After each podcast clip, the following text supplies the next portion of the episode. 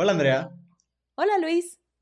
Hola a todas, a todos, a todos quienes nos acompañan una semana más en cosas que dijimos hoy. En el día del drag, aparte, cabe mencionar que hoy es el día del drag, si están escuchándolo en jueves, que es cuando sale el episodio, y también es la semana de la visibilidad no binaria, lo cual es muy bonito y celebramos obviamente como una plataforma LGBT Y pues nada, estoy muy contento de estar como cada semana contigo, Andrea, ¿cómo estás? Bien, Luis, emocionada porque creo que el episodio de hoy va a ser muy interesante. Eh, porque les pedimos a las personas que nos escuchan que nos pidieran consejos y no puedo creer que nos tuvieron la confianza de realmente pedirnos un consejo para algo. Está muy maravilloso. Estoy muy impresionada. No, y aparte es mi momento de brillar como tía, ¿sabes? Porque yo soy, o sea, yo soy la tía que le encanta meterse en la vida de todo mundo y dar consejos no pedidos, entonces esta es mi semana para brillar. Y eh, eso, eso creo que es una buena aclaración. Tómenlo así, ¿eh? Como el consejo de sus tías. Tómenos como sus tías adoptivas que les vamos ahí a, a platicar un poquito desde lo que hemos vivido, este, de repente hacemos el comentario ahí chusco, pero, este, tómenlo así. Que les queremos mucho, pero no somos psicólogos, entonces, todo con distancia. Así es. Sí, sí, sí, si es una cosa muy seria, pues este, pueden pedir segundas opiniones, ¿no? Nos, háblenle a otro podcast si quieren. Ahí a la cotorriza para que se burlen de ustedes. Este, pero, pero sí, creo que, creo que la vamos a pasar bien. Cuando, creo que vamos a decir cosas chistosas, pero también creo que vamos a hablarles desde el corazón, que eso es muy bonito. Pero bueno, ya ahorita pasamos a los consejos. Antes, vamos a la sección más venenosa de cada semana donde sacamos eh, ahora sí que todo el odio que vive en nuestro ser, que también es importante tenerlo y sacarlo, entonces, eh, sobre todo hacia las personas hacia las que lo vamos a sacar hoy. Andrea, ¿te parece si empiezas?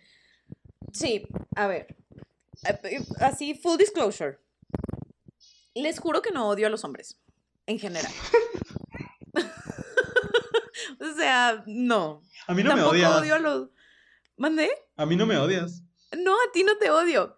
Tampoco odio a los hombres heterosexuales, ¿no? Mi pareja es un hombre heterosexual. O sea, no los odio. Pero, él es la excepción a la regla, la La verdad es que sí. Eh, sí es una excepción a, muchas reglas.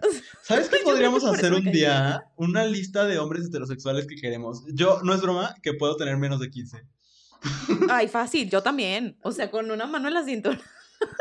Son muy pocos, pero no, es como un odio específico, o sea, no, no les odio, pues. Pero se esfuerzan muchísimo, se esfuerzan muchísimo por ser odiados, ¿no? O, por decir cosas que es como, ¿quién le preguntó, señor? Y más allá de los hombres heterosexuales, los señores, Luis, o sea, sí, eh, me enojan, mm, o sea, más allá de enojarme, me encabronan en muchos niveles. A ver, Y hoy vengo muy enojada con un señor en particular que nunca ha sido de mi agrado. Y, esto no es nada reciente, pues, sino que en estos días me reencontré con un video de Mario Vargas Llosa, eh, ganador del Premio Nobel de Literatura, además. Este, bueno, a ver, yo no tengo nada en contra de que haya ganado el Premio Nobel de Literatura. Es un buen narrador, tiene buenos libros, a mí no me gustan, pero tiene buenos libros. Pero el problema de Vargas Llosa y de la gente que lo, lo aplaude es que creen que es un intelectual. Y si esa es la vara para ser un intelectual, o How the Mighty Have Fallen. Neta. Entonces, redescubrí por azares del destino un video de Mario Vargas Llosa donde habla sobre el feminismo y el lenguaje inclusivo. Primero, o sea, Qué ganas de cachetear a la persona que va y le pregunta sobre feminismo a Vargas Llosa. Neta. O sea, que, o sea, que no tenía nada mejor que hacer. Que ir o sea, o cualquier otra pregunta. O sea, de verdad, pudo haber inventado cualquier otra pregunta que hubiera sido millones de veces más interesante y más pertinente para preguntarle a Mario Vargas Llosa. Pero no, alguien fue y le preguntó sobre el feminismo. Y después este dude se echa cinco minutos hablando de que el feminismo, bueno, no todos los feminismos, porque hay tipos de feminismos y hay feminismos que valen la pena y feminismos que no valen la pena. Porque, y él lo pues, decide.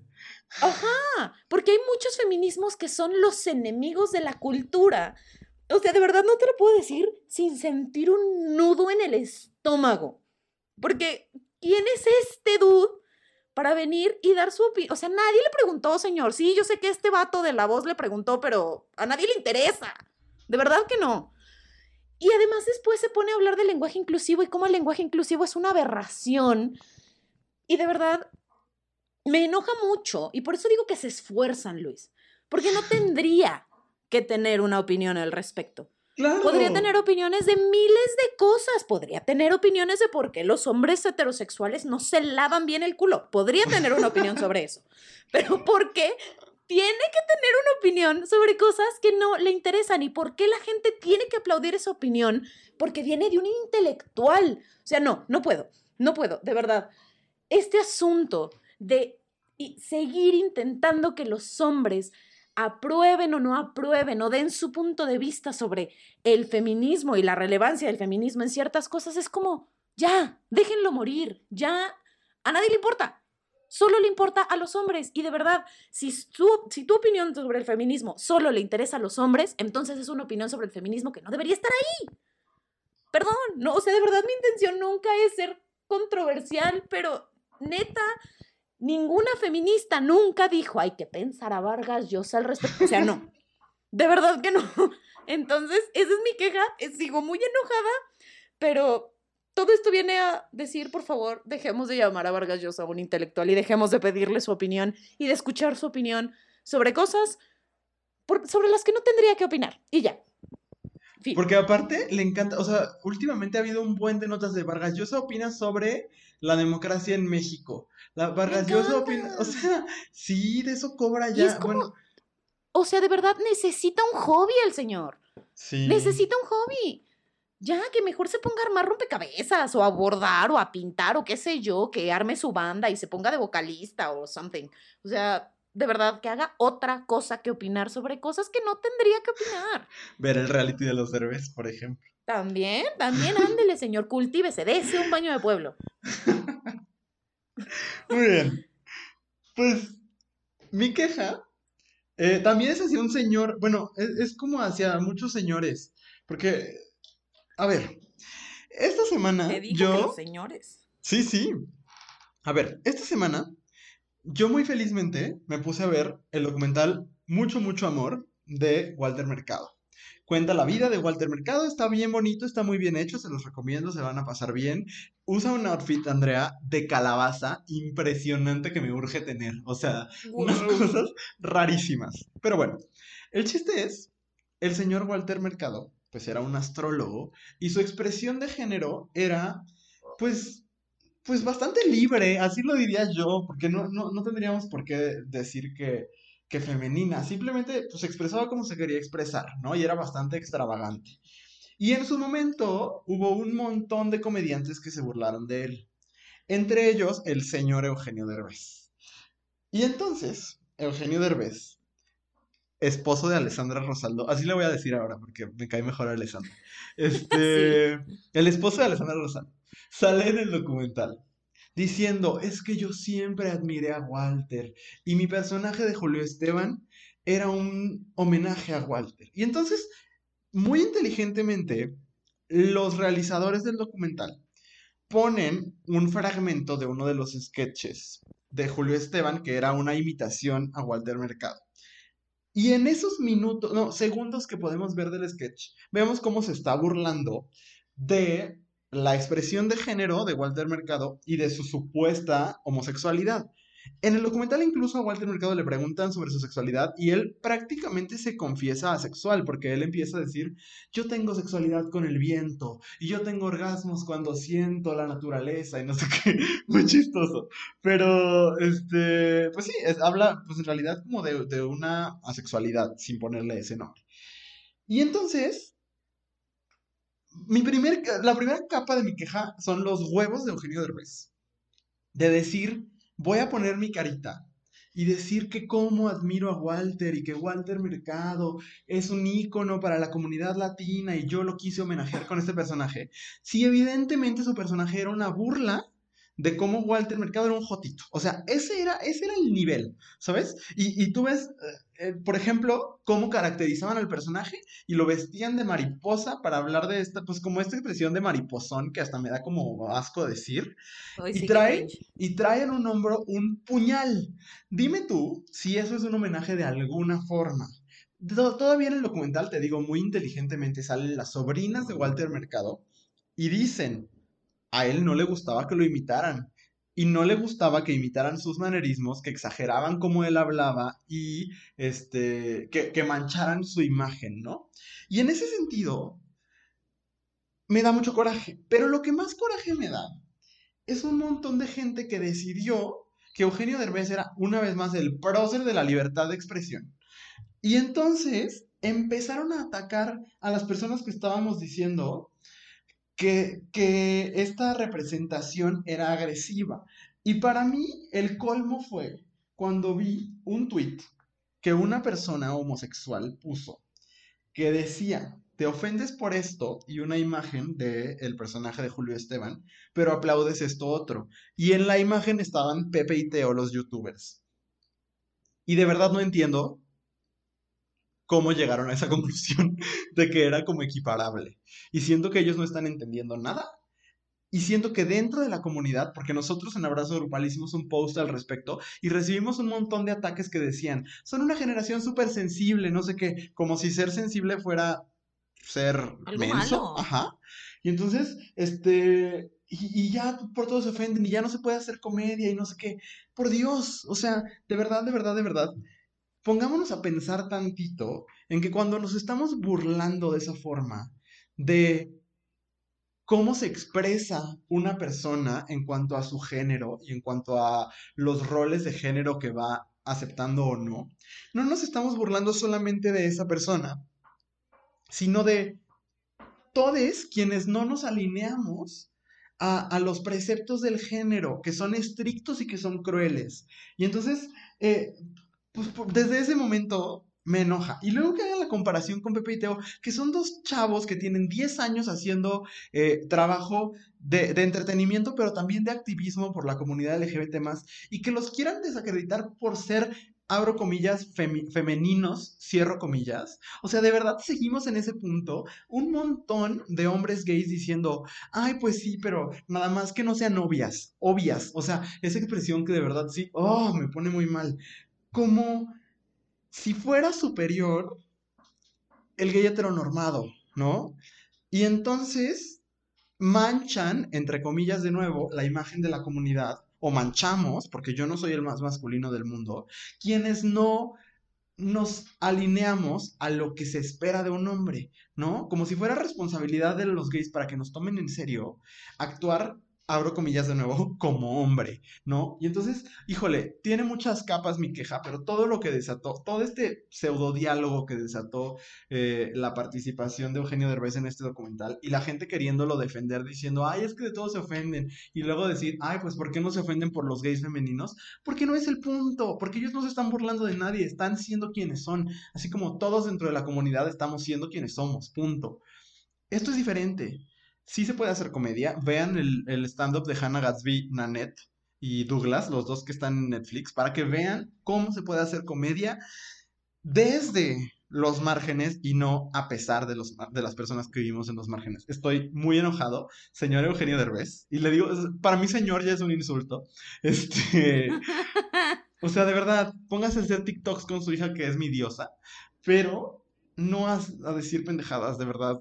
No, no, no, no, no puedo. Y ya, esa es mi queja. Ay, no, es que te entiendo perfecto. O sea, si su única manera de hacer comedia es eh, burlándose de alguien o, o pues demeritando el trabajo de alguien o la expresión de alguien o lo que una persona es, entonces no hagan comedia, búsquense otra cosa que hacer. Es como Vargas Llosa, si no va a opinar de algo que sea relevante para usted, no opine. Si ustedes no pueden hacer comedia o reírse de otras cosas, pues no hagan comedia. De verdad, o sea, el mundo es muy grande, las posibilidades son eternas como para que se claven con algo donde evidentemente no caben. Y este asunto de la generación de que ya, ya no aguantamos nada, pues sí, no aguantamos nada, bienvenides. Y justamente por eso las cosas tienen que cambiar, porque ya no venimos a aguantarle sus, sus asuntos machistas, heteronormados. Ya no es ese mundo, compañeros. Sorry. Muy bien, este, pues vamos a pasar a nuestro consultorio, ¿verdad? Ahora sí que a este bonito espacio en el que ustedes nos hicieron preguntas, nos pasaron situaciones y nosotros les vamos a dar consejos. Entonces, en este caso, tanto Andrea como yo vamos a hablar desde la experiencia y ojalá se diviertan y la pasen bien y, y pues, ¿qué más? Pues que les sirva, supongo. Este... ojalá podamos decir algo que les sea de utilidad. Ajá. Andrea, vamos al primero y quiero saber tú qué opinas, ¿no? Porque aparte creo que en ciertos momentos nos vamos a aconsejar entre nosotros también. Este, Va. Dice uno, une de nuestras escuchas, porque no sé, no, no conozco su género. ¿Cuánto tiempo debe pasar desde que te rompen el corazón hasta que ligues de nuevo? Ay, mi vida, cinco minutos, te limpias las lágrimas y a lo que sigue. O sea. se sienta cinco minutos a llorar, se limpia las lágrimas, se lava la cara y a lo que sigue, ya. O sea, next. O sea, es un pésimo consejo, yo lo sé, pero... No, no. Honestamente, honestamente yo no entiendo como para qué... O sea, sí creo que le tienes que dar su periodo como de... De que tú sanes, pero de eso a que ligues, no te estoy diciendo que vayas y te enamores del que sigue, ni que intentes sanar una cosa con la otra, pero si solamente vas a ligar como para pasar el rato, pues dale, ya cuando no se te noten las lágrimas y ya. O si te ves bonita mientras lloras, pues dale, úsalo para todo. Ay, sí, yo, también. Estoy contigo, Andrea. O sea, en, el, lo que te están mandando el mensaje de, ay, ¿sabes qué? Es que ya lo consideré y mi ex me gusta mucho y la chingada. Tú ya ve abriendo la otra conversación. O sea, yo sí estoy contigo, Andrea. Si te están saliendo todavía las lágrimas, pues mira, no se va a dar cuenta, estamos en cuarentena. Entonces ya, ya cuando hagan la videollamada le dices que traes ahí el smokey eye o alguna cosa así. Yo, yo digo que te des. O sea, no te claves, nada más. Pero yo también, yo, yo también coincido contigo en el consejo, Andrea. Sí, pero nada más liguen, o sea, también ustedes luego van y se enamoran de cada sujeto sujeta que aparece enfrente y pues tampoco se trata de eso. Liguen en buen plan para cotorrear. Ustedes, o sea, ustedes también yo. pero está bien, ustedes liguen para cotorrear y ya. Sí, sí, sí. O sea, nada, nada de ya te vas a casar y que creas que es un compromiso para toda la vida. No, pero pues si te sirve para distraerte un ratito, pues adelante, ¿no? Pues dense. Exacto. ¿Qué más nos preguntaron? Dice este, este persona, no sé cómo organizar mis tiempos en cuarentena. Quiero hacer muchas cosas, pero también quiero descansar. Pues haz las dos.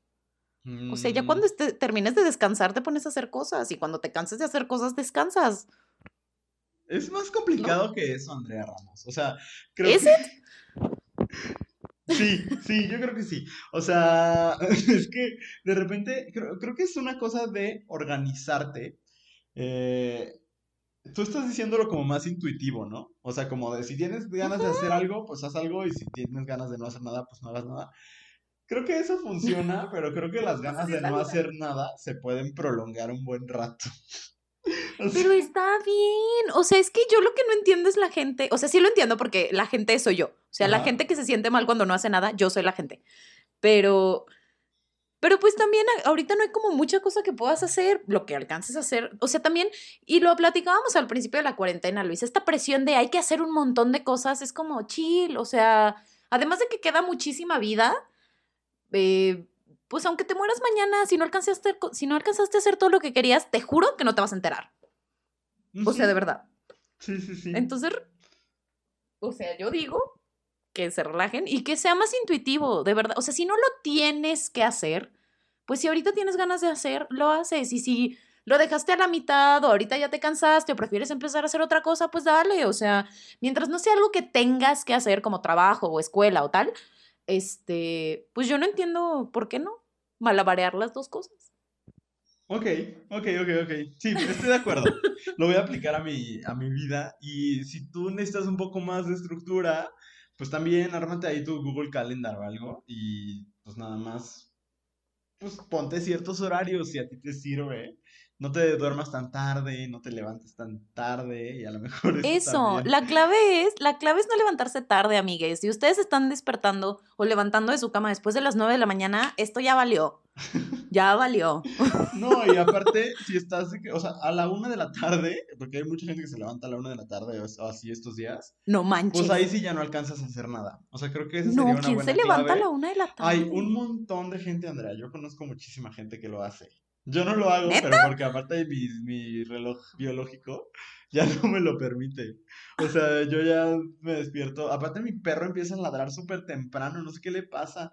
Pero, pues bueno, sí, yo eso creo que poner una alarma y despertarte un poquito más temprano, bajar, hacer tu desayuno y esas cosas, pues también creo que te permite organizarte en tu día, porque si ya vas a empezar tu día a las 2 de la tarde, pues ya no, ya no te va a dar Exacto. tiempo de más. El siguiente Exacto. dice, estaba vendiendo algo en Facebook y ya me llegaron un montón de mensajes de personas interesadas, pero la verdad ya me arrepentí. No veo como cuál es el pedo aquí, o sea, pues borra el post. O sea, ¿sabes? Creo que, creo que aquí es más Ay, sencillo no. de lo que Mejor que ya lo venda. O sea, si ya lo tenía ahí, ya tiene gente que lo compre ya. Recuerda por qué lo ibas a vender al principio y sácalo de tu vida. Sácalo. Si ya lo querías sacar, sácalo. Ay, güey, quién sabe qué tal y son de que sus nudes y ya siempre no quiere venderlas. Pues nomás ponle un sticker en tu carita y cualquier tatuaje o marca que te identifique. De todos modos, véndelo ya, que salga. Ok, pues aquí tienes dos, dos consejos distintos, tú decides cuál quieres tomar. Perdón por no ayudarte para tomar una decisión. Sí, pues mira, el que te parezca más convincente. Ok, a ver, este, ay, qué intensos se ponen muy rápido. ¿Cómo superar a alguien que te lastimó un chingo, pero ahí sigues, tipo, esperando que algo pueda pasar? Eh, Pues ve a Cuando se terapia. enteren, me cuentan. O sea, no ve a terapia, porque si ahí sigues es que tú tienes cosas que trabajar, ¿sabes? Si no siguieras Sí, ahí, pues entonces, o sea, si, si sigues ahí es porque hay algo que todavía no está trabajado. Y lo mejor es ir a terapia. Entonces, ese sería mi consejo. No vayas a terapia para superar a la persona en cuestión, sino para ver qué pedo contigo y por qué quieres seguir ahí, aunque te lastimó un chingo. Sí, claro. ¿No Sí, coincido, por dos. Y tengan paciencia. Acuérdense que, que este tipo de cosas siempre toman tiempo, pero siempre pónganse primero a ustedes. Totalmente. Siempre. Totalmente. A ver, eh, um, ¿qué hacer cuando no tengo internet en todo el día? Pues mira, eh, ojalá tengas libros en tu casa. Esa es una buena idea. Eh, si no tienes libros, mm, cocina. O sea, te quedaste sin internet, no sin luz, ¿no? Entonces supongo que sí funciona como la estufa y así. La estufa, pues a menos que tenga una estufa eléctrica, porque si no, pues usa gas. Ay, pues a mí así es eléctrica. O sea, claro, la cosa, No. el, el. Ah, no. O sea, sí, pero pues un cerillo. Es verdad, eso es, es-. Más sencillo de lo que parece. Pero ¿qué tal es de noche, Andrea? Pues, ¿qué tiene? Ay, sí, que pues si no hay luz. Pues una velita. Ay, no, no te vayas a quemar. Este, O sea, ¿no quieres que se queme con una vela, pero la pones a cocinar? Come on. pues se me ocurrió en este momento. Pero mira, lo más sencillo, vete caminando al Oxxo, ponle datos a tu teléfono y ya. Pues sí, te pones cubrebocas. ¿Qué otras, qué otras este, ocupaciones se te ocurren si no tiene internet en todo el día esta persona? Este, pues no sé, masturbarse. Pues No adelante. sé si claro. lo podemos decir en el podcast, Sí, pero sí, claro, pues, es una buena actividad. O sea, ayudas a, su- a tu sistema inmunológico, liberas endorfinas. Utiliza tu imaginación. Claro. O sea, hay muchas cosas que, que se pueden hacer sin internet. Ponte a escribir Pero, poesía. Eh, también. Ármate O una cualquier otra cosa. coreografía. Eh, sí, tienes muchas cosas que hacer. Ojalá tengas mascotas, pasa tiempo de calidad con, con, la- con tus mascotas. Aprende a bordar. Ándale. ¿Qué más podría hacer? Mm, canta. También puedes cantar. Si crees en alguna deidad, pues haz oración. Estoy pensando en todas las Medita. cosas. Haz oración.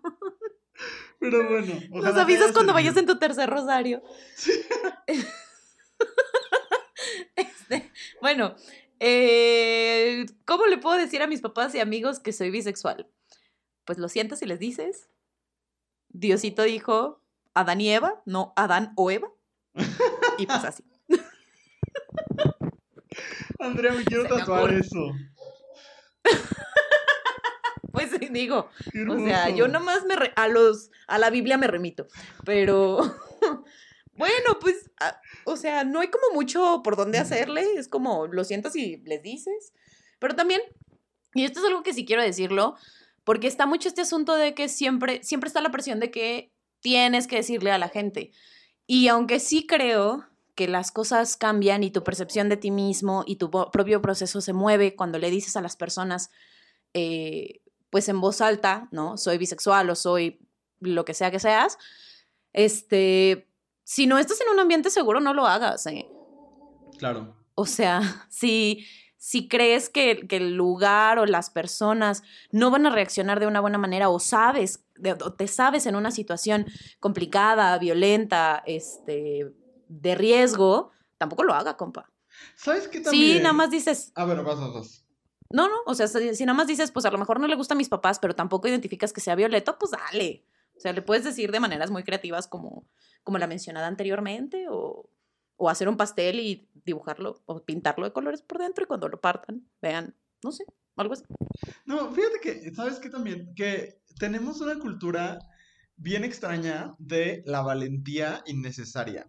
Y luego dicen como de, no, pero da la cara porque va a ser importante para ti. Y velos a, velos a la cara y de frente y no sé qué. No, si a ti te sirve escribirles una carta y salir corriendo, hazlo, de verdad, no shame in that. O sea, si necesitas mandarle un mensaje de WhatsApp, si necesitas leer lo que vas a decir, esto ya lo digo súper en serio y súper de corazón, este, no hay necesidad, no te sientas presionado hacerlo eh, de manera, entre comillas, valiente o de manera, este, en el que le tengas que explicar cómo funciona. No, tú busca la forma en lo que quieras, en la que quieras comunicar y elige la información que quieres dar.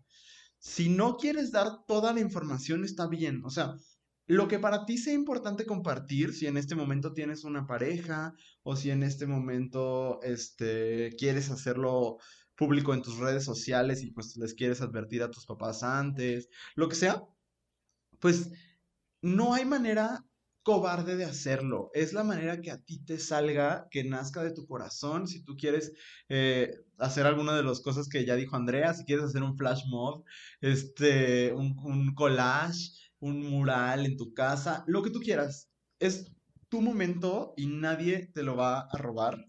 Pero sí es bien importante que te sientas segure. O sea, como dice Andrea, no se trata de aventarnos si sabemos que va a haber violencia.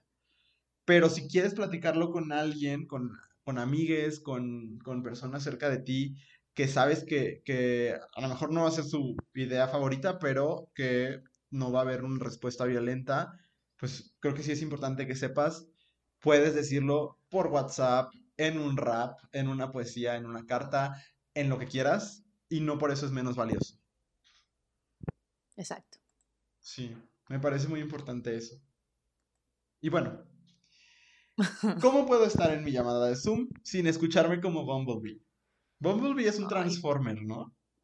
Sí. Es que sí, no, es... no, no sé cosas de heterosexuales. sí, es lo que te iba a decir. Sí, sí, sí es un Transformer. Este, y pues mira, cuando te enteres, nos cuentas. Porque Ajá. nosotros no lo hemos logrado tampoco. Pues creo que tendrías que pagarle más a Telmex o a tu servicio no. telefónico. Lo dudo. Dudo que pagándole más a Telmex, Telmex vaya a funcionar. ¿Sí va? No, pues Sí, creo no, que no no hay creo. forma.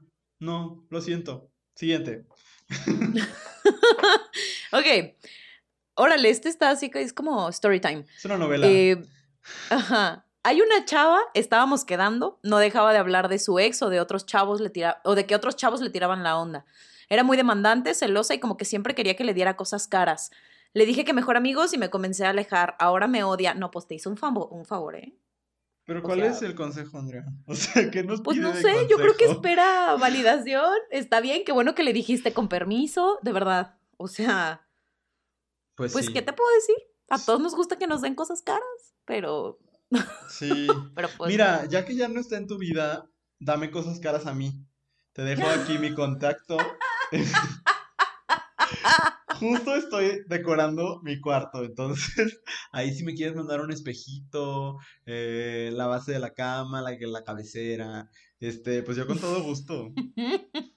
Aquí se recibe con mucho amor. Sí, o sea, si, si quieres como, pues, seguir teniendo esa costumbre que ya tenías de darle cosas caras. Aunque dices siempre quería que le diera cosas caras, igual y nunca se las dio.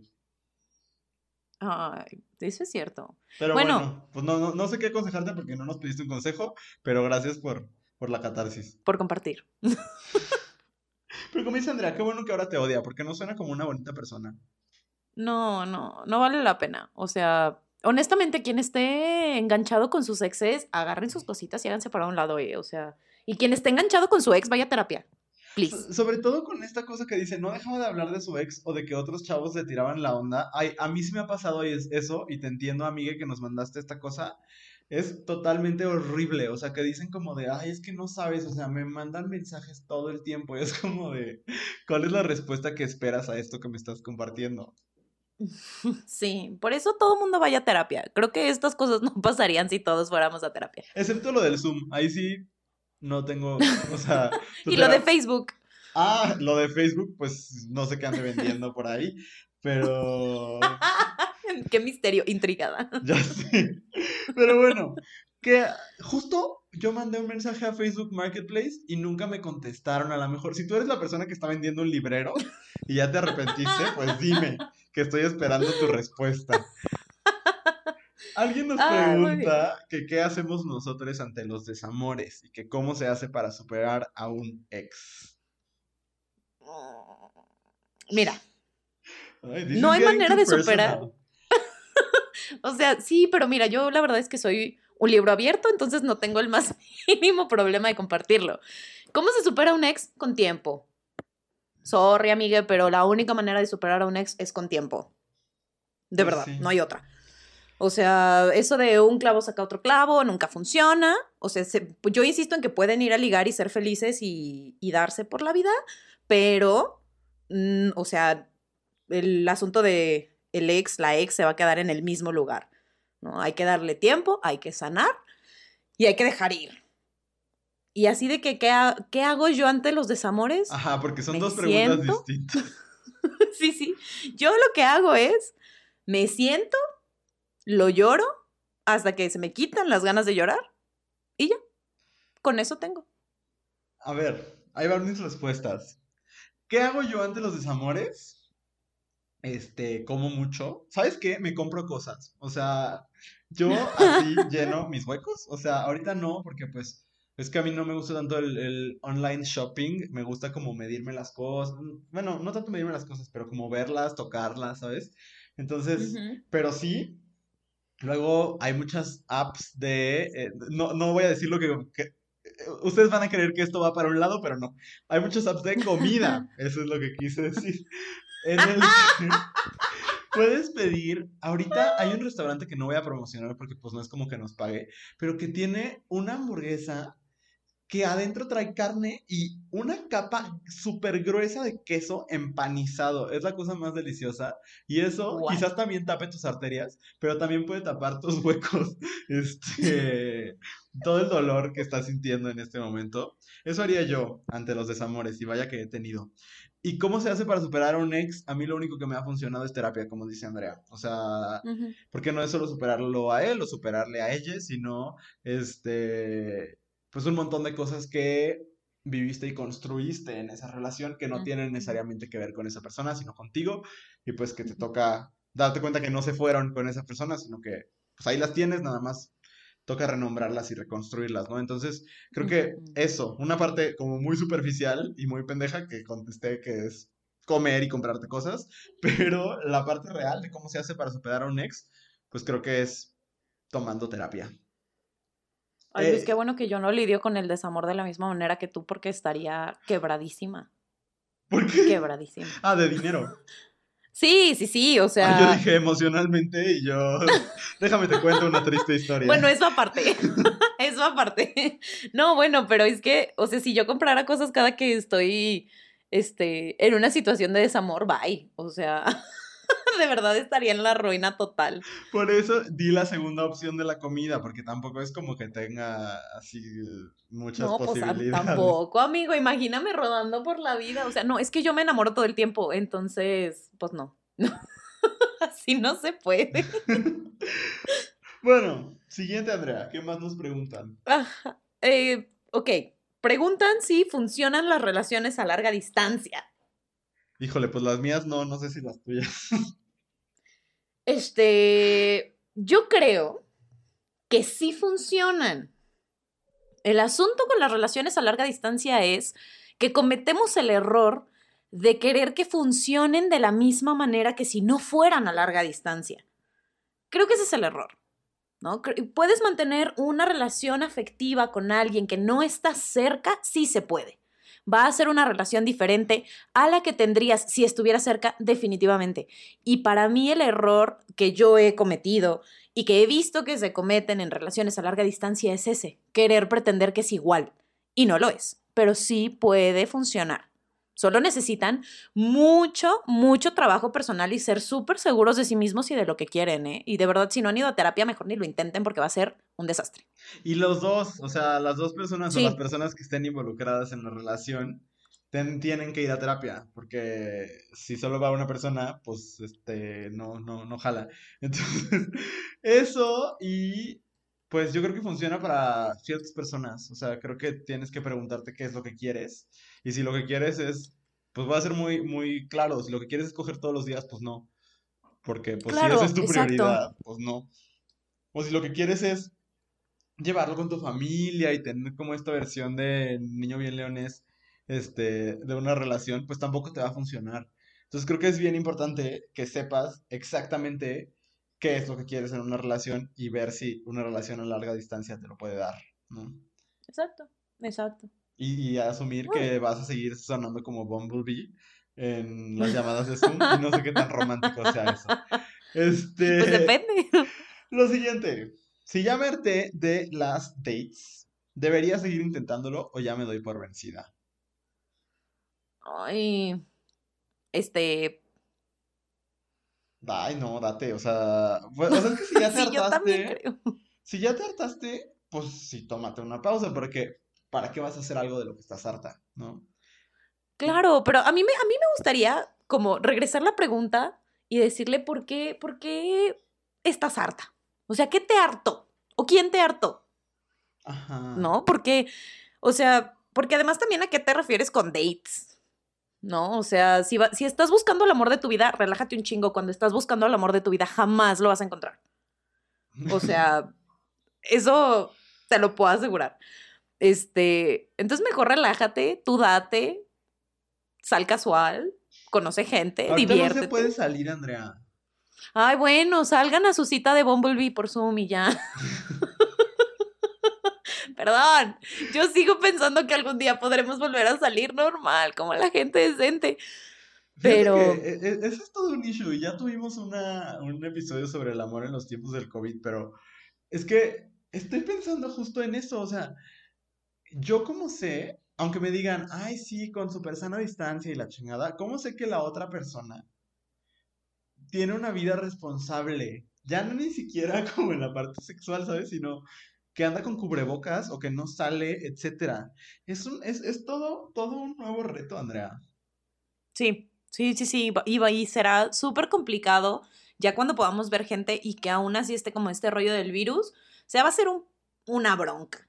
Súper. ¿No? Este, pero pues yo por eso digo, sigue intentándolo con las posibilidades que tengas ahorita.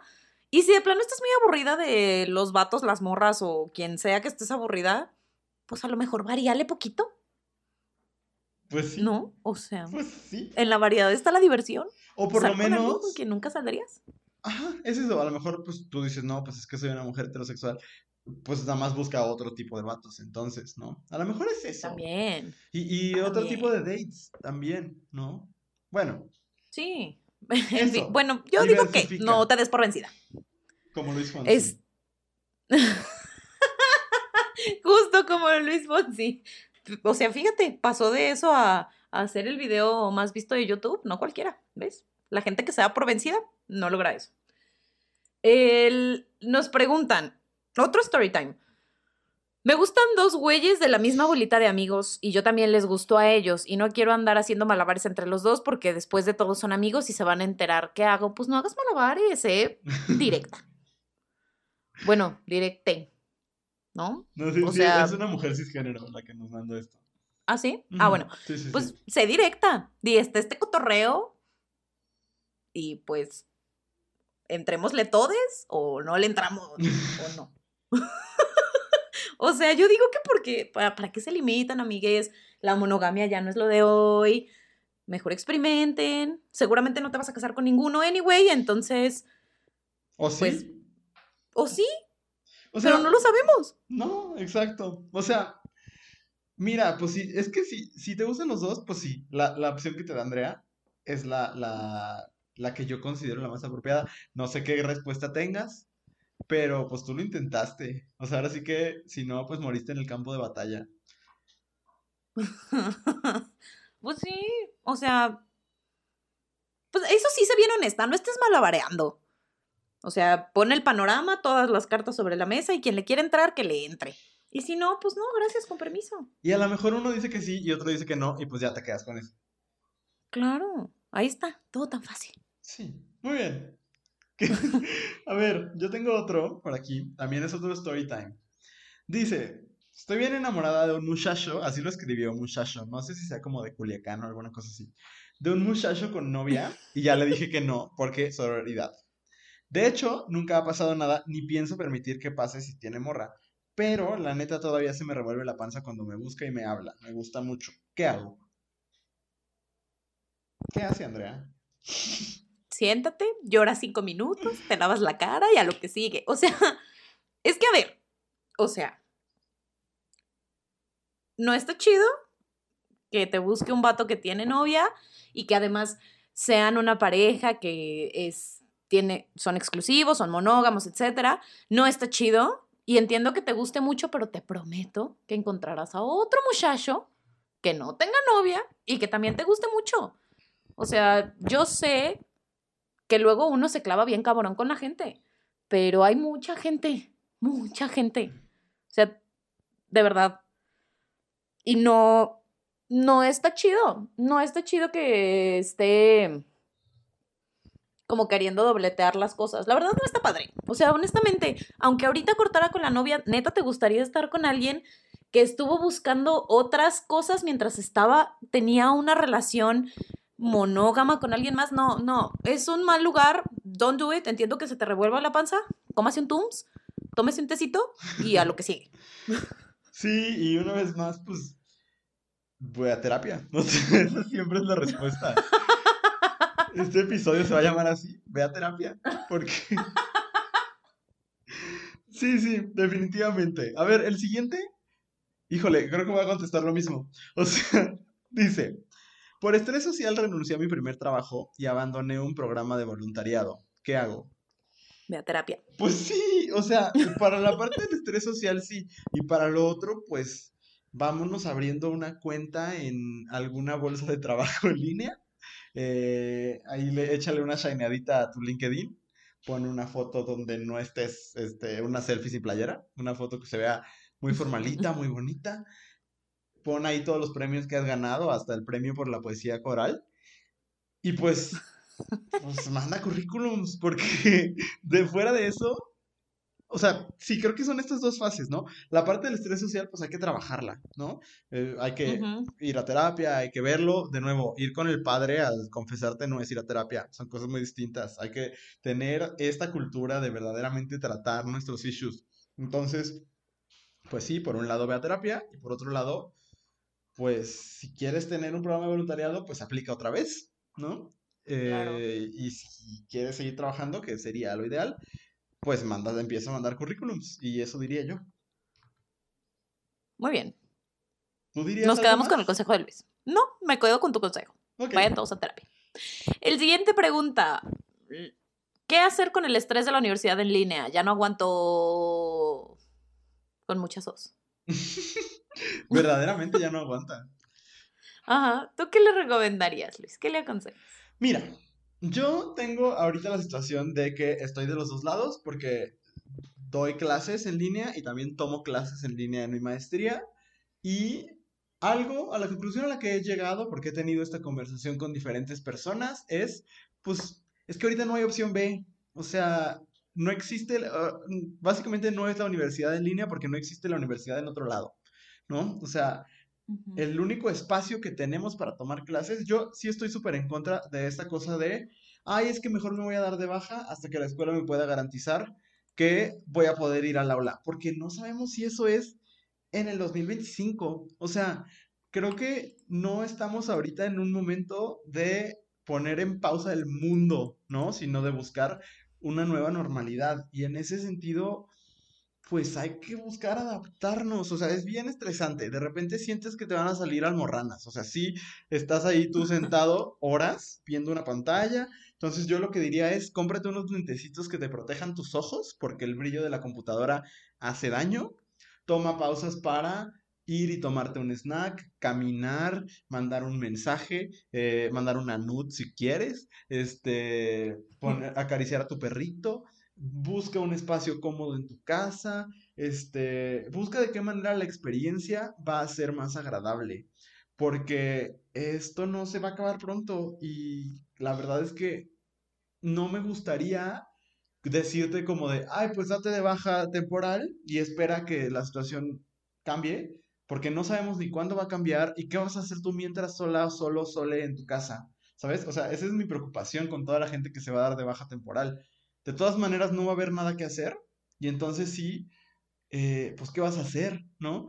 Entonces, pues yo diría, pues hagamos, hagámonos a la idea de que esta es la nueva normalidad, de que ahorita toca, pues, acostumbrarnos, adaptarnos y buscar de qué forma adaptarnos. A mí me sirve mucho caminar entre clases, este, me sirve mucho buscar como espacios en mi casa donde me sienta más cómodo y este también como desactivar las notificaciones del correo de lo que tiene que ver con cosas de la escuela y así cuando salgo de trabajar para como ahorita que no hay límites físicos poner límites virtuales. Y ya no sé Andrea si tú agregarías algo. Pues es que yo tengo la experiencia de estudiar en línea porque yo hice la maestría en línea y ahorita estoy haciendo una certificación en línea, pero eran programas que estaban diseñados para hacerse en línea.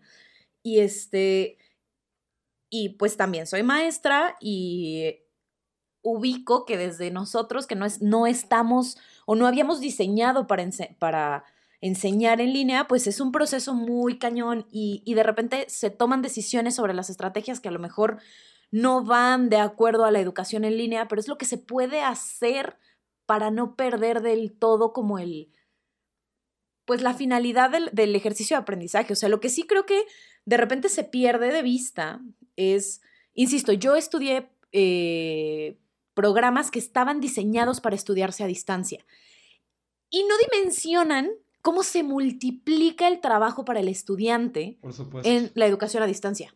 O sea, es una cosa impresionante. Cuando yo hice la maestría, de verdad se me caían las pestañas de todo lo que tenía que leer y todo lo que tenía que generar porque era a distancia. No es lo mismo sentarte a escuchar a tu profesor hablar dos horas que tener que leer todo lo que tu profesor diría dos horas.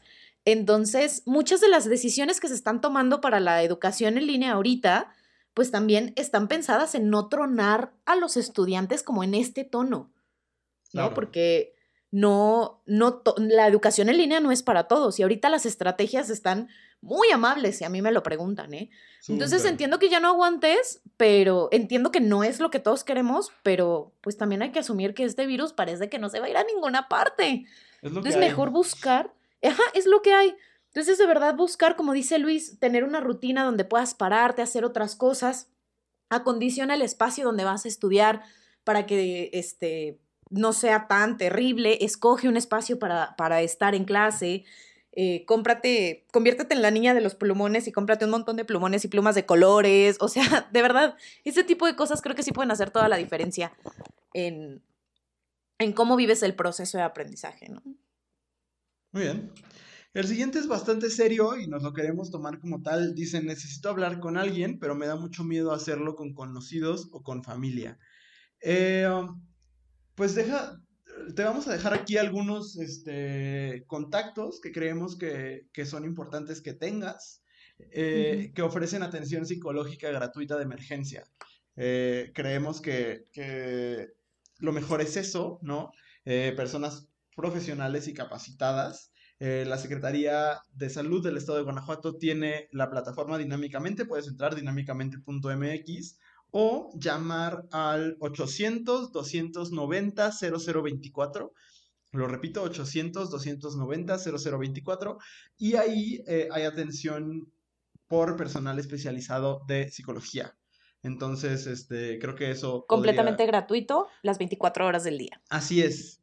Y también, si estás en, en León, Guanajuato o cerca, la Sociedad de Psicoanálisis de León, México, ofrece psicoterapia breve de emergencia de manera gratuita y por teléfono durante todo este tiempo de crisis por la pandemia de COVID-19 y te puedes comunicar desde las 8 de la mañana hasta las 2 de la tarde al 477-717-9933 para solicitar una cita.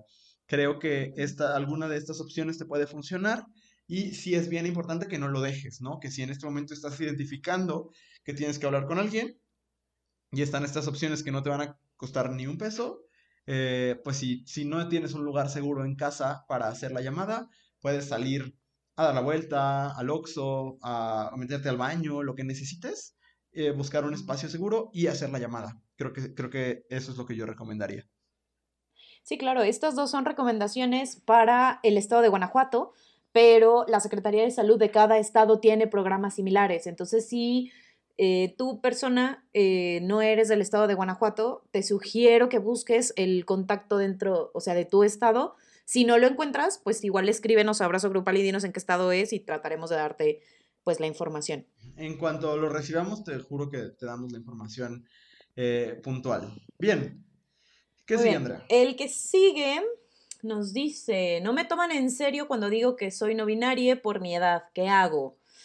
Apechugar, compañere, apechugar.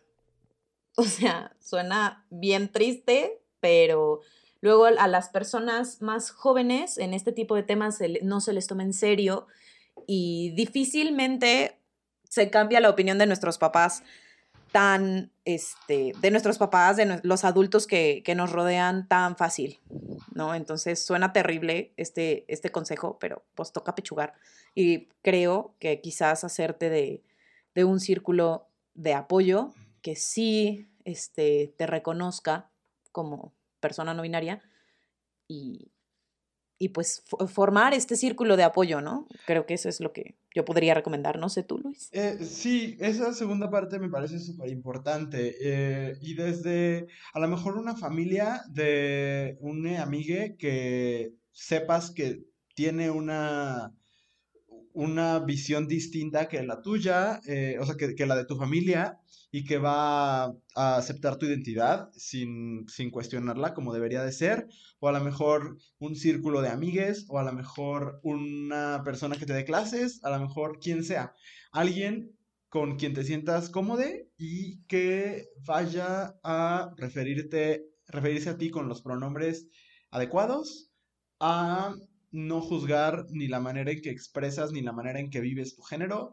y a eh, pues permitirte vivir en libertad y de una manera comprensiva y de una manera eh, amorosa. Y en ese sentido, sí, creo que es buscar tu comunidad, buscar a una persona que te pueda acompañar en este proceso. Yo lo que podría decirte es, eh, no me conoces, no sabes quién soy, yo no sé quién eres, pero tu identidad es válida y ya vemos muchísimas personas en el mundo que aceptamos tu identidad, que la, no, la, no la cuestionamos y que somos comunidad, ¿no? Entonces, pues busquémonos, ¿no? Y, no estás sole, al contrario, creo que, que cada vez nos estamos dando más cuenta. Yo nada más quisiera compartir algo rapidísimo porque esta semana es la semana de la visibilidad no binaria y eh, hicimos un post en Abrazo Grupal y ha sido bien bonito darnos cuenta de que hay un montón de personas no binarias que, nos escuchan eh, y que consumen nuestros contenidos. Entonces, pues por lo menos te puedo decir eso, ¿no? Que en cuanto a estadísticas, tal cual, no estás sole, ¿no? Yo he estado viendo, porque la gente nos escribe, comenta, comparte, un montón de personas que tienen eh, distintas identidades no binarias y que están en esta misma comunidad de abrazo grupal. Entonces, pues hay muchas personas como tú y al mismo tiempo eres única, ¿no? Entonces, este, pues a lo mejor habrá quien todavía no está preparado, preparada, preparada y para tomarte en serio, pero también hay muchas personas que sí. Entonces, busquémonos y no eres la única persona que se siente así, ¿de acuerdo? Entonces, nada más eso, siéntete acompañada. Ese sería mi consejo. Muy hermoso, muy hermoso. Sí, lo, lo pienso. ¿Me va a mí? ¿Sí va? Mm, sí. Muy bien. ¿Cómo educar a padres acerca de tu identidad, orientación? ¿Quieres empezar, Andrea? Este, sí. Eh, de entrada creo que no es responsabilidad de ninguno de nosotros educar a nuestros padres, ¿eh? Sí, entiendo que quizás estos temas no estaban tan en boca de todos o no había tanta información cuando nuestros padres eh, pues crecieron, se educaron y tal, pero no es nuestra responsabilidad. No, de verdad no. Y menos cuando, porque a mí me pasa, ¿no? O sea, yo de tanto con mi mamá, con mi papá y con mi papá, yo me he topado con pared muchas veces en hablar de temas sobre la comunidad o eh, sobre feminismo, que son así como las cosas, mis cosas favoritas para pelearme con mi familia. Este, y llega un punto donde te topas tanto con pared que, que dices, pues ya no. O sea, creo que no vale la pena, no vale tu salud mental el, el, el tener que intentar explicarles algo que a lo mejor tampoco están como listos, listes para escuchar. Además, son adultos con acceso a Internet. Que lo busquen. No es nuestra responsabilidad como hijos educarles podremos tener toda la buena intención y tal, podremos decirles, mira, aquí está esta página, creo que esa es la manera, ¿no? Pero no es nuestra responsabilidad educarles, de verdad que no. Y menos si eso implica un desgaste para tu salud mental y emocional. No lo haga, compa. O sea, redirígelos a cuentas como abrazo grupal donde pueden encontrar información e irse informando poco a poco. Sí. Eso diría yo. Yo también. O sea, a ver, Creo que también todo depende de la actitud que tú estás recibiendo de parte de tus papás. ¿En qué sentido? Si te pregunta, de todas maneras no es tu responsabilidad, pero es muy distinto. Perdón, es muy distinto a si no te están preguntando nada, si simplemente te están juzgando y tú te estás desgastando en querer decir, déjame te explico, porque no sé qué. Yo he estado ahí, eh, no con mis papás, pero con otras personas en mi vida, y no vale la pena. Si no te quieren entender, no es tu responsabilidad y quien se tiene que hacer cargo de su ignorancia son ellos. Como dice Andrea, tienen acceso a Internet, tienen acceso a libros, eh, tienen acceso a psicólogos, tienen acceso a un montón de cosas. Eh, que la busquen. Tú no tienes que justificar tu existencia, ¿de acuerdo? Entonces, creo que eso es lo que me parece súper, súper importante no es tu responsabilidad educarles acerca de tu identidad de orientación. Si quieren saber, que busquen cómo. Y si no quieren saber, pues que se hagan responsables de su ignorancia y de las consecuencias que eso puede traer en la relación contigo, ¿no? Claro, claro, claro. Y además otra cosa que creo que es importante en este tema, porque me ha tocado escucharlo de adultos a mi alrededor, este asunto de, es que yo ya estoy grande y entonces esas cosas ya no las entiendo. Es como, la neta, si aprenden a usar el celular nuevo que tienen, si aprenden a usar los filtros de la cámara de su teléfono y si aprenden a mandar stickers en WhatsApp, perdón, pero pueden aprender nuevos conceptos. De verdad, yo entiendo que la plasticidad del cerebro y lo que ustedes gusten y manden, pero si pueden aprender a usar stickers de WhatsApp, pueden aprender conceptos sobre identidad y orientación sexual. Totalmente, totalmente. O sea, alguna vez John Oliver decía como de, si en no sé cuántos años le hemos llamado al rapero Didi P. Diddy, Puff Daddy, solamente Didi y no sé cuántos otros nombres, evidentemente también puedes aprenderte los pronombres de tu hijo, de tu hija, de tu hija, este, el nombre que desea utilizar, etc. Es, es, no es excusa y sí, la edad nunca es excusa para la ignorancia, entonces, ni para la violencia. Entonces, eso es lo que yo diría. Ahora, si se acercan y verdaderamente quieren saber y tú quieres platicar, mientras te vayan a respetar, Adelante. pues Qué adelante. hermoso. Eso es maravilloso. A mí me pasó, a mí me pasa con mis papás que tienen justo esta actitud de querer escuchar y, y- y saber qué onda. Y en ese sentido, vas. Es un privilegio, Claro. lo sé. Sí, eres. Pero qué bonito. Y ojalá suceda. Ojalá suceda. Eh, sí. Siguiente. Sin saber por qué no hago cosas que amo. Quiero, pero no puedo hacerlo. Miedo, inseguridad. Esta, terapia, última parte es pregunta, ¿no? Sí, es, es pregunta. ¿Será miedo? ¿Será inseguridad? Yo creo que un poquito de las dos. ¿Y cómo se trabajan las dos? En terapia.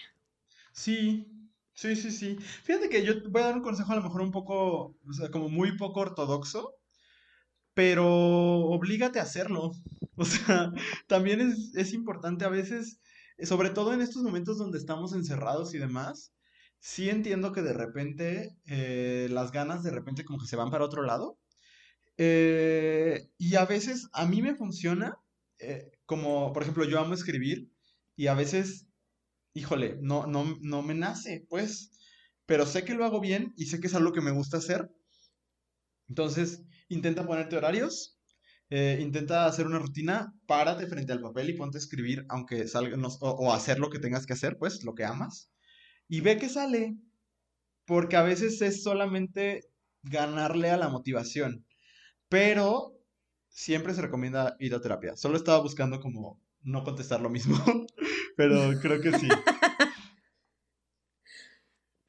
Sí. Fíjate que la, la siguiente tiene que ver con esto también, porque dice cómo tener inspiración para hacer cosas nuevas. ¿Hay cosas que a ti te den inspiración, Andrea?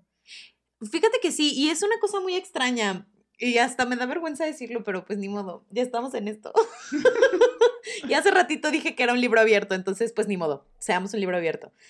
A mí me pasa eh, que de repente estoy muy, como ya no sabes como para dónde moverte, o no tienes ganas de salir de la zona de confort, o no te imaginas cómo podrías hacer algo nuevo. A mí me sirve hacer algo que no tiene nada que ver con lo que a mí me interesa hacer o me gusta hacer. Suena muy quizás contradictorio y, es, y deja que escuches qué es lo que hago. Cuando no tengo inspiración o voluntad para hacer cosas, me pongo a resolver ejercicios de álgebra de mi baldor de la secundaria. Ok. Es una cosa muy rara, pero a mí me funciona como para sacar mi mente, porque además a mí me pasa que cuando estoy en este asunto de es que no, no se me ocurre nada, es que no, no sé qué puedo hacer, no sé qué, bla, bla, bla, se convierte como en un, un discurso muy tóxico en mi cabeza. Y mi manera de callar ese discurso y sacar mi mente de ese lugar es hacer algo completamente distinto. Y nada de lo que yo hago en la vida tiene que ver con álgebra, nada, ¿no? Entonces, ah, para mí, el hacer, o sea, el hacer ejercicios de álgebra funciona como para desbloquear mi cabeza. Y entonces, como que al salir por completo de, de mi círculo o de mis temas, me ayuda a que una vez que termino de hacer esos ejercicios, pareciera como si mi cerebro hubiera descansado. Y entonces puedo empezar a hacer cosas nuevas. A mí eso me funciona. Pero no sé tú, Luis.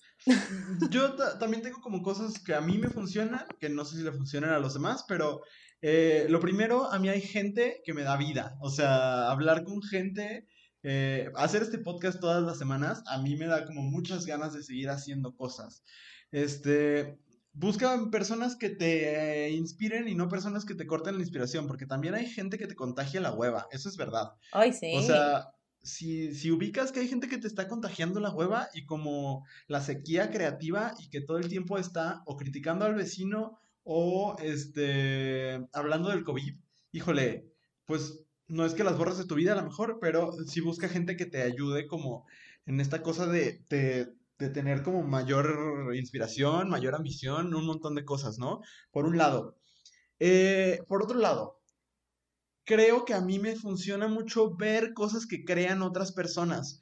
Eh, leer, buscar desde TikTok, porque en TikTok hay gente haciendo, hay un güey que ahorita no lo tengo a la mano su nombre, pero hace cosas con efectos especiales increíbles desde su casa. Es impresionante.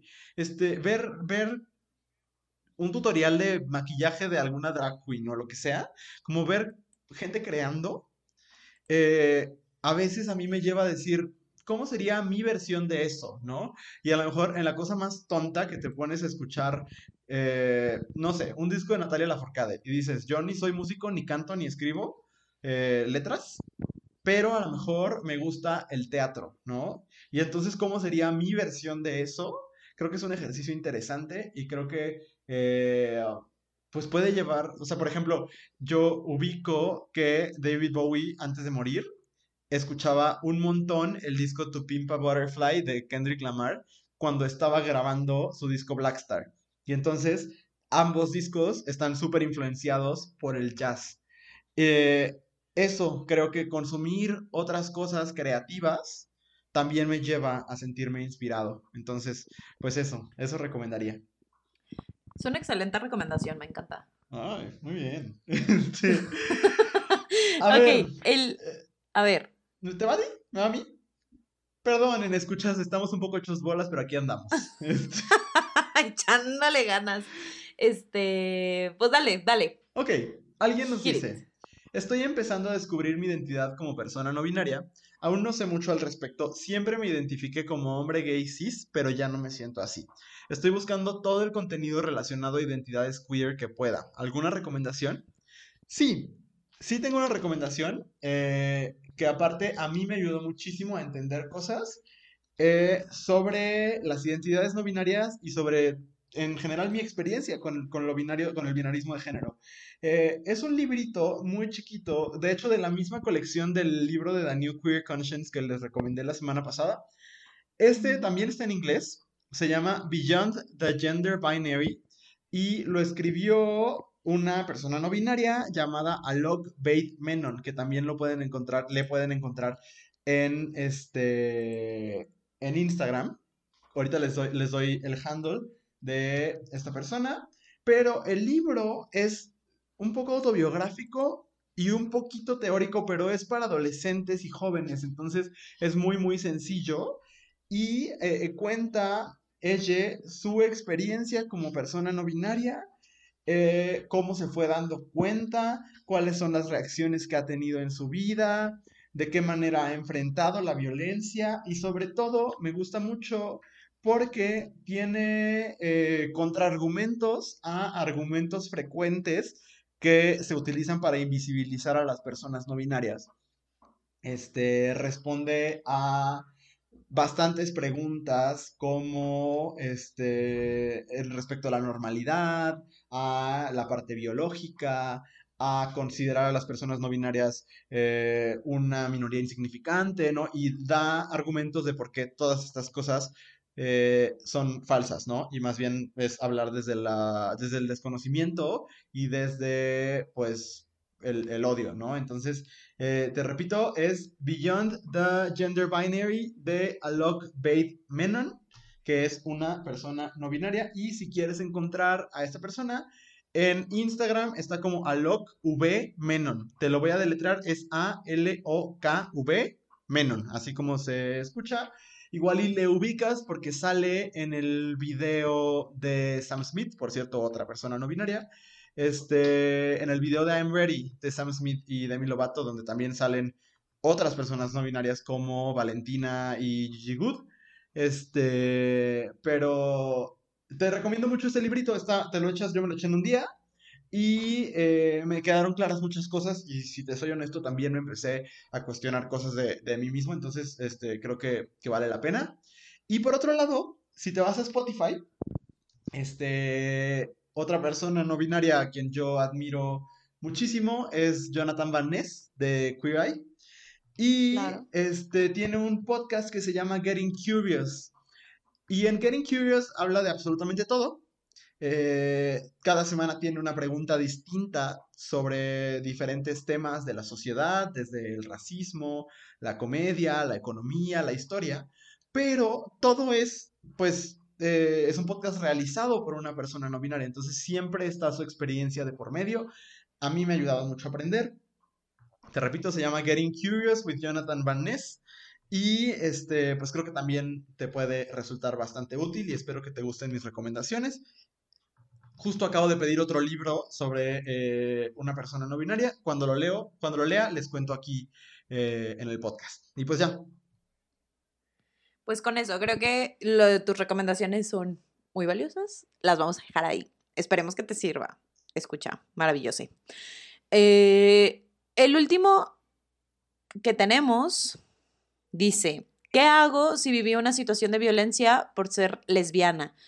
Y creo que hoy nos viene muy bien que haya caído esta pregunta porque justamente ahorita les vamos a compartir una pequeña entrevista con información sobre una organización que se llama Visible, que no sé si Luis, ¿quieres decir algo o nos vamos directamente a que lo escuchen? No, pues eso, justo para responder esta duda, tuvimos una conversación con Juan Pablo Delgado, que es el director de la organización Amicus, que también está a cargo de esta plataforma que se llama Visible, y pues mejor vamos a ver qué nos tiene que decir él. Qué gusto que me hayan invitado, estoy muy emocionado de estar con un abrazo grupal. Nosotros también estamos súper, súper contentos de que, de que ya estés acá con nosotros y más porque vienes a platicar sobre un proyecto que creo que es súper importante que todos conozcamos y, y sepamos que podemos utilizar. Entonces, así, de inicio quisiera preguntarte, pues, ¿qué es Visible? Visible es una plataforma que permite que las personas que nos identificamos como LGBT o aquellas que sean nuestras aliadas puedan reportar incidentes de violencia y discriminación que nos sucede. Es una plataforma que nace porque los gobiernos no recolectan esta información y al no existir esta información, entonces la violencia y la discriminación que vivimos no es visible, está invisibilizada y entonces es imposible realizar intervenciones a través de políticas públicas y legislaciones adecuadas porque la información no está depositada en ningún lado. Y, o sea, ¿qué tipo de reportes puedo hacer en la plataforma como para tener ejemplos más específicos de qué podría reportar con ustedes? Cualquier incidente que tú creas que se parece a algo discriminatorio o violento cabe. Si vives en un espacio familiar en el que te discriminan porque eres LGBT, no te aceptan por quien eres o te corrieron de tu casa, eso es un acto de discriminación y de violencia. Si estás en la escuela y tus compañeros, tus maestres eh, te discriminan por ser quien eres, ese es un acto de discriminación que es reportable. Si fuiste al centro comercial y no te quisieron atender en un espacio o al momento de estar en tu café favorito te escribieron un nombre con el que no te identificas, ese es un incidente de discriminación y violencia. Si la policía te paró por el simple hecho de estar tomada de la mano de tu novia, ese es un incidente de violencia y discriminación. O sea, el, espectro de incidentes es súper amplio y es muy importante saber en dónde pasan, cómo pasan, quién los comete, porque de esa manera les podemos hacer frente de mejor manera. Qué, qué, importante justo esto que dices, porque creo que dentro de la comunidad a veces, y precisamente porque la violencia ha sido tan invisibilizada, o tan normalizada como que no queremos denunciar cosas porque nos sentimos exageradas, ¿no? Como, ay, pero es que, pues a lo mejor no es para tanto, ¿no? Y el que se está abriendo esta plataforma justo es decir, no, pues sí es, ¿no? Y, y entonces, ok, ya sabemos más o menos qué puedo, qué puedo reportar, pero debe haber esta preocupación en, en algunos como de, ya que hago yo un reporte, ¿qué pasa con mi información? ¿no? Porque a lo mejor hay este nervio de pues, la persona que está siendo violenta se puede enterar que fui yo, e, etcétera. ¿Qué, qué sucede con la información? Súper importante pregunta. Visible se diseñó desde el principio para ser una plataforma que no recolecte información personal ni información digital. O sea, ni tu nombre, eh, ni tu dirección, ni tu teléfono, ni tu dirección IP, hay gente que no sabe qué es la dirección IP, pero digamos es la forma en la que pudiéramos identificar tu computadora o tu conexión a Internet, eso tampoco se rastrea. Entonces, al ser un reporte eh, anonimizado, confidencial, esa preocupación la descartaríamos, porque no tenemos la, la intención de, de detectar a quién le suceden estos incidentes de manera física, sino de poder analizar los fenómenos de violencia y discriminación que nos pasan como comunidad.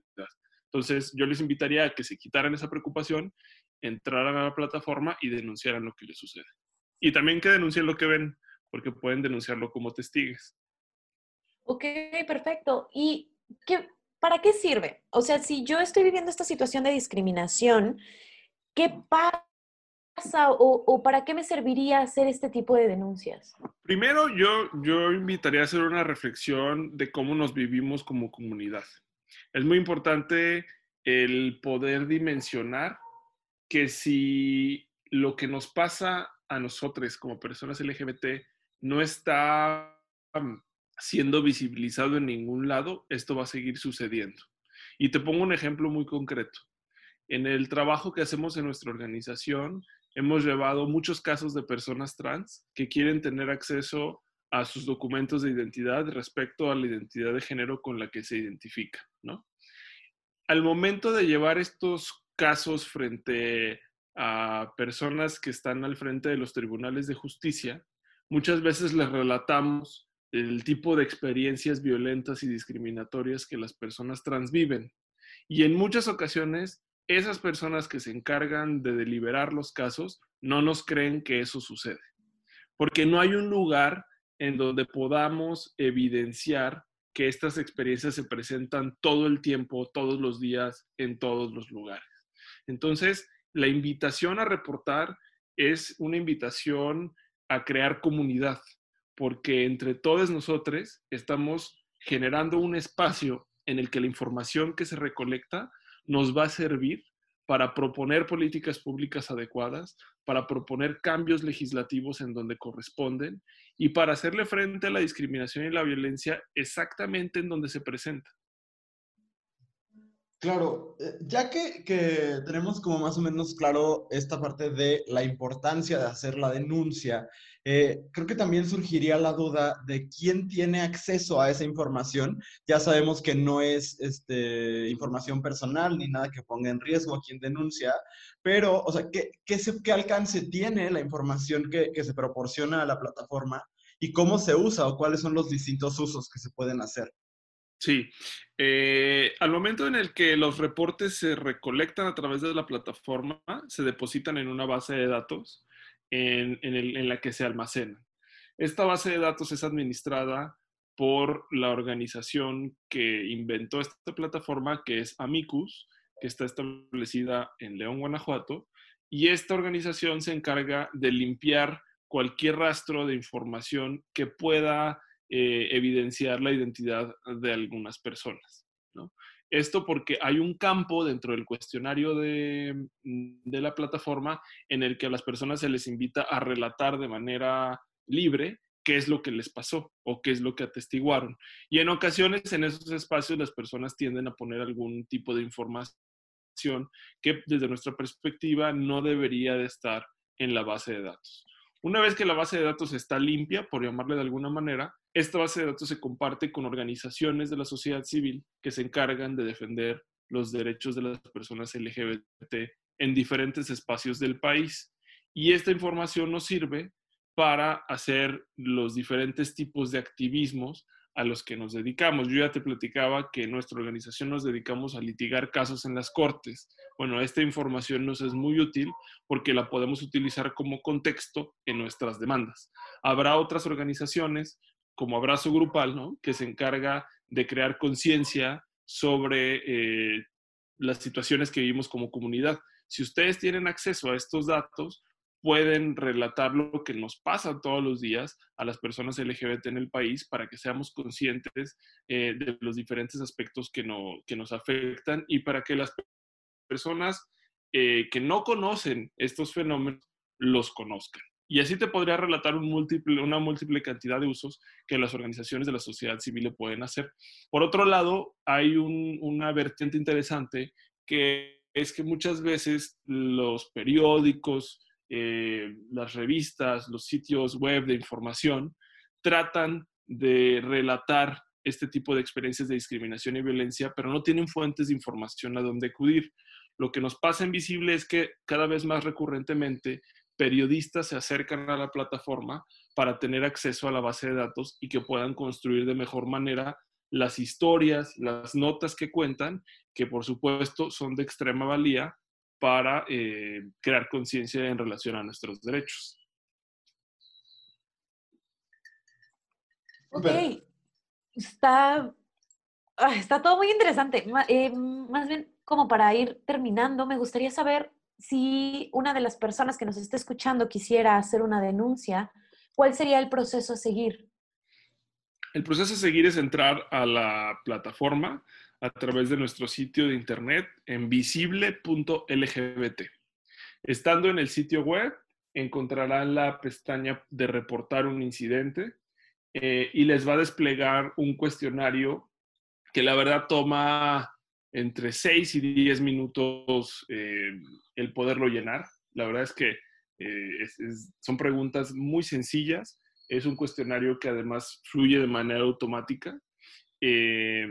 Y una vez que esté completo el cuestionario, se le da clic a enviar y el reporte es almacenado en la base de datos de la organización y a través de eso nos están ayudando bastante a poder comprender de mejor manera cómo operan la discriminación y la violencia contra las personas LGBT en el país. Excelente, pues muchísimas gracias por, por acompañarnos, por darnos toda esta información y sobre todo por, por estar trabajando este proyecto. Les recordamos nada más la dirección que es tal cual visible.lgbt Ahí, ahí pueden hacer las denuncias y pues igual en Abrazo Grupal estaremos haciendo eh, difusión de algunos de los casos y denuncias que se reciben en esta plataforma y estaremos como pues viendo de qué maneras colaboramos con, con la misma. Entonces, de verdad, muchísimas gracias y pues seguimos en contacto. Muchas gracias, Andrea y Luis. Que estén muy bien y gracias por la difusión. Gracias, Juan Pablo.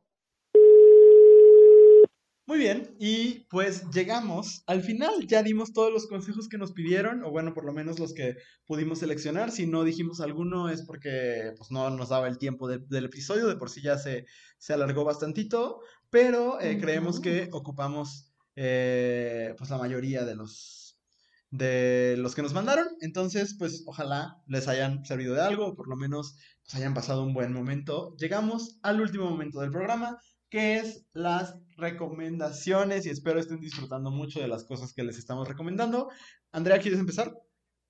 Sí, voy a empezar con una recomendación a lo mejor un poquito extraña y voy a decir una marca que no nos patrocina ni mucho menos, pero este, dentro de las, en la cajita donde poníamos, pídenos un consejo, alguien me dijo, introdúceme al mundo del té, por favor, porque que para quien no lo sepa, me gusta mucho el té, bebo mucho té.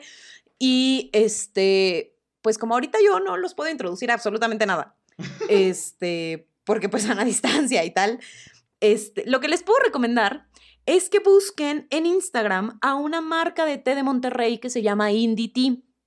Indie con H, H-I-N-D-I-E. Este, Indie Tea en Instagram. Y ellos que cada sábado a las 12 hacen un live en Instagram donde hablan de diferentes cosas relacionadas con el mundo del té. ¿no? Este, lo hacen cada sábado y tienen temáticas como diferentes. La semana pasada hicieron un experimento con hielos y otras otros ingredientes para poner dentro de los hielos y hacer diferentes bebidas. Hablan, eh, hemos, bueno, hemos, ¿eh? como si yo hablara ahí, ¿verdad? Pero este, los fundadores eh, se llaman Claudia y Pau. Ellos eh, hablan de muchas cosas, de los beneficios del té blanco, del té negro, el té verde, etcétera, el matcha. Y entonces creo que ese es un excelente lugar para que empiecen a conocer sobre el té. La verdad es que el té es una bebida muy maravillosa y pues se los recomiendo porque además ellos tienen como un estilo de vida muy como ad hoc al, al mundo del té y son, es gente así como muy ligera, entonces, pues eso les puedo recomendar que si no saben qué hacer los sábados a las 12, busquen a IndieT en Instagram y vean sus lives. A mí me parece sumamente entretenido y además muy informativo. Muy bien. Perfecto. Pues mi recomendación esta semana, eh, tengo dos recomendaciones. La primera es no, ya iba a recomendar el documental de Walter Mercado, pero sé que ya todo el mundo lo vio, eh, que se llama Mucho, Mucho Amor. Más bien es, estoy como cumpliendo la función de Netflix, de decir, si te gustó esto, entonces revisa esto. Porque a mí estas figuras como del, de la cultura pop y como del folclore latinoamericano postmoderno, eh, me gustan muchísimo y si disfrutaron del documental Mucho, mucho amor, les recomiendo que revisen el documental Bellas de Noche de 2016. Es un documental dirigido por María José Cuevas y es uno de mis documentales favoritos, que es la historia de cinco de las vedettes del cine mexicano, de la época del... No, de la como de despuesito de la época de oro del cine mexicano, cuando se empezó a hacer el cine de vedettes, es la vida de, tal cual, la vejez de Rosy Mendoza, Lin May, Olga Briskin, Wanda Seux y la princesa Yamal. Eh, esta mujer, María José Cuevas, fue a sus casas, grabó la manera en que vivieron después de haber tenido todos los lujos, toda la gloria de ser como las mujeres más deseadas de este país, de ser este como iconos de, de pues del cine mexicano y cómo después cuando pierden la juventud, cuando pierden la belleza tradicional y cuando pierden la fama, caen en una cosa muy fuerte de soledad, de abandono, eh, es esto, es una historia de tenerlo todo y después perderlo. Y al mismo tiempo es una exploración de nuestra cultura popular eh, y de cómo nos relacionamos con nuestros íconos, de cómo nos relacionamos con las mujeres poderosas, pero también de cómo, eh, pues de cómo concebimos la fama y cómo es algo tan efímero que, que, también es peligroso, ¿no? Entonces, eh, este documental me recordó cuando estaba viendo mucho, mucho amor eh, a este documental de María José Cuevas, porque también, también cuenta una historia de eso, de fama y de perder la fama, ¿no? Y es muy conmovedor, es en momentos muy doloroso, pero también redime a estas figuras. Entonces, yo, yo lo recomiendo mucho. Y por otro lado, lo iba a dejar para la próxima semana, pero ya casi termina en HBO, entonces creo que pues no lo voy a dejar caducar. Este, está pasando justo ahora por HBO y ustedes pueden pues contratar el servicio de HBO Go, una serie que se llama I May Destroy You eh, de la creadora Michaela Coel. Michaela Coel es una mujer eh, británica, eh, negra, que ya había hecho una serie que se llama Chewing Gum. y esta serie es hermosa, es muy dolorosa, es muy fuerte, I May Destroy You es la historia de una mujer que eh, va reconstruyendo una situación de abuso sexual que vivió a lo largo de los episodios. Este, pero no es un drama muy denso, tiene momentos de comedia, pero de comedia muy, muy incisiva. Eh, en tono podrá recordarnos un poco a Fleabag de Phoebe Waller-Bridge, que quizás es mi serie favorita de la historia. Este, se los recomiendo mucho. Michaela Cole creó I May Destroy You, la pueden ver en HBO. Eh, y tal cual, es un cuestionarse qué es el consentimiento, cómo funciona el consentimiento, pero también cómo funcionan las relaciones. Eh, los personajes alrededor de ella también tienen un montón de dilemas sobre sus propias relaciones. Entonces, este, pues esas son mis recomendaciones de esta semana y ojalá tengan chance de echarles un ojo. Qué interesante. No puedo creer que terminamos. Me siento súper cansada, Luis. Estuvo, estuvo kilométrico. El episodio de hoy estuvo heavy. Sí, sí, o sea, sí me gusta meterme en la vida de los demás, pero creo que fue too much. Estuvo pesado. Pero bueno, muchas gracias por Pero fue muy divertido. Sí, fue muy divertido. Y muchas gracias por la confianza. Eh. O sea, hubo preguntas que sí digo, qué bueno que nos tuvieron la confianza de preguntarnos eso. Este, ojalá la confianza se mantenga a pesar de las respuestas que pudieron recibir. Bueno, pues muchas gracias por acompañarnos una semana más en cosas que dijimos hoy. Estamos súper, súper contentos. Y este, pues gracias, Andrea. Oh, gracias a ti, Luis. Siempre es un gusto compartir contigo. Ya saben que cualquier cosa nos pueden mandar un mensaje a las redes sociales de Abrazo Grupal, específicamente en Instagram, arroba Abrazo Grupal. Las leemos todas, las contestamos todas y les mandamos, ahora sí como Walter Mercado, mucho, mucho amor. Entonces, este, pues hasta el próximo jueves. Los queremos mucho. Feliz día del drag. Hoy es día del drag. Eh, si nos están escuchando el día que sale, si no, pues ya fue. Este, y también, eh, muy feliz día, muy feliz semana de la visibilidad no binaria. Eh, pues les abrazamos y les amamos. Muchas gracias. Y hasta la próxima. Adiós. Adiós.